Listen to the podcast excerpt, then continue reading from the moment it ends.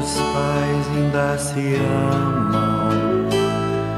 E os filhos ainda vivem como irmãos.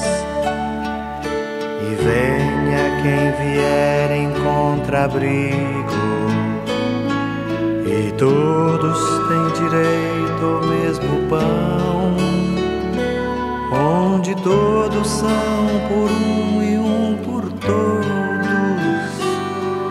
onde a paz criou raízes e floriu um lar assim feliz.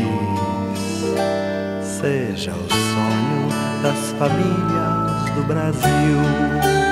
De família em família a gente se faz companhia. De pessoa a pessoa, juntos vamos vencendo mais um dia de reclusão. Olá pessoal, é assim que começamos o nosso terceiro momento de acolhimento, com mensagens e ideias para a gente refletir com quem a gente ama e nos ajudar a conviver com este isolamento doméstico. Lembrando que você pode baixar esta mensagem ou encaminhar para quem você quiser. E se tiver alguma sugestão de música ou mensagem, basta enviar por aqui mesmo para enriquecer este encontro de partilha diário. Vamos precisar de todo mundo. Sempre mais que dois. Pra melhor juntar as nossas forças. Obrigado a você que respondeu ao nosso momento de acolhimento, retribuindo com carinho, generosidade e sugestões. Que Deus retribua você e sua família pela colaboração com este trabalho de família para famílias e também para pessoas abençoadas como você. Deus está nos conduzindo. Oi, papai. Oi, pessoal. Por isso a gente tem que conversar com Deus todo dia. Posso, tudo posso. Isso mesmo, meu filho. Muita gente acha que não sabe orar, que não sabe rezar. Mas conversar com Deus, pessoal, é a mesma coisa de conversar com um amigo. Basta começar a falar com ele, com sinceridade, é claro, mas em silêncio ou quando estamos sozinhos. A gente começa a sentir a presença dele através do que acontece ao nosso redor. Fique mais atento a partir de agora. Legal, papai. Olha só, hoje eu trouxe minha irmã mais velha para participar com a gente. Oi, minha irmã. Olá, irmão. Oi, pai. Oi para você que esteja ouvindo esse áudio. Hoje eu quero falar um pouquinho com os corações e mentes mais jovens, que tanto têm se inquietado diante das incertezas que a situação atual tem nos trazido. Peço a vocês uma coisa: tenham calma. Se desliguem um pouco da chuva de informações que temos recebido e olhem para si. Seria egoísmo?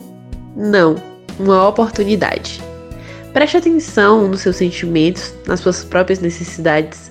Já vivemos na era do imediatismo, sempre conectados ao Wi-Fi, sempre pensando na próxima festa, no próximo trabalho, o próximo semestre, o que faremos amanhã, não interessa. Não se ocupe tanto tentando prever algo que talvez nunca aconteça. Espere. Alguns sofrimentos não podem ser evitados. Precisamos passar por eles para compreender melhor a vida e aprender algumas lições. Algumas perdas, fracassos, desapontamentos, dores, tudo isso faz parte da nossa evolução. Tente seguir aquela famosa máxima: amanhã pode acontecer tudo, inclusive nada. Ou ainda, o tão falado carpe diem. Aproveite o dia. O que você pode fazer por você e por quem está próximo a você? Não vos inquieteis, pois, pelo dia de amanhã, porque o dia de amanhã cuidará de si mesmo. Basta a cada dia o seu mal. Mateus, capítulo 6, versículo 34. Eu me despeço por aqui, mas lembre-se, estaremos juntos durante todo esse período de reclusão. Desejo que fique em paz. Precisar de todo mundo. Valeu, minha irmã. É isso aí. Obrigado, minha abençoada filha, por sua contribuição. Mas é isso aí, pessoal.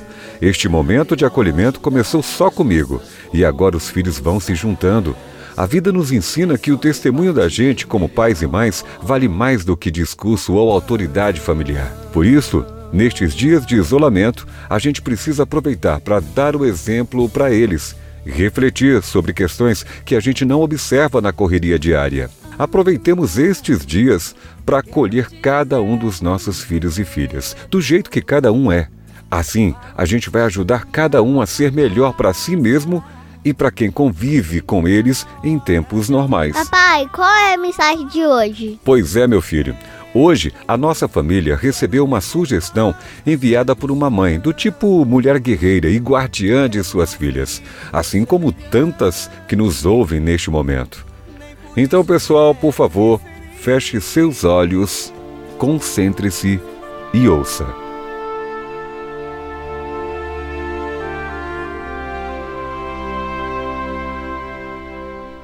Quando tudo isso passar, Desejo que tenhamos aprendido que igreja não é templo, que família é o que temos de mais importante, que não somos donos do amanhã e que não temos o controle de nada.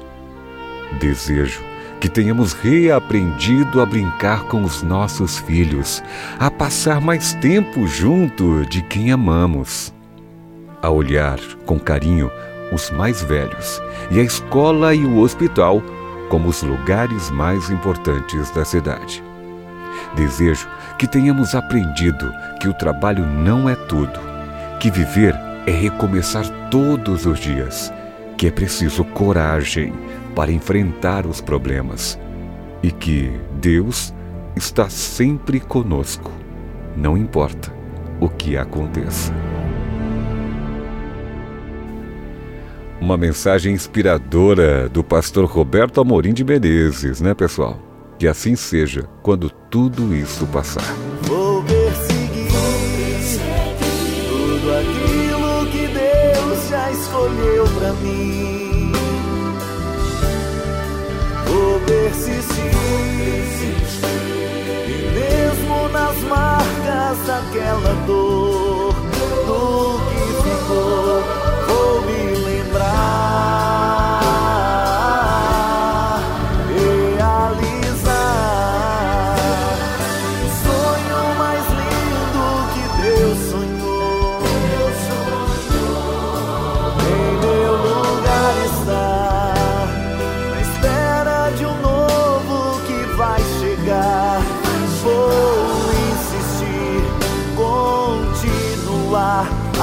esperar e crer, mesmo quando a visão se turva e o coração só chora, mas na alma a certeza da vitória.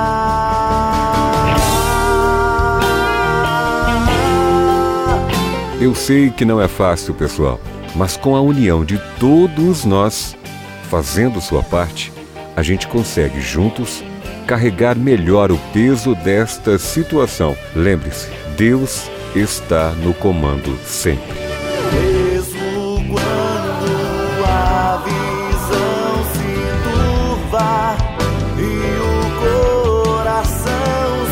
Chora,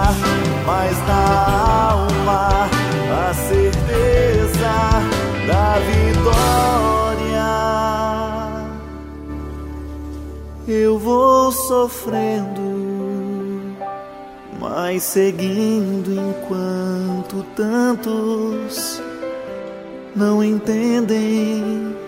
Vou cantando minha história, profetizando que eu posso, tudo posso.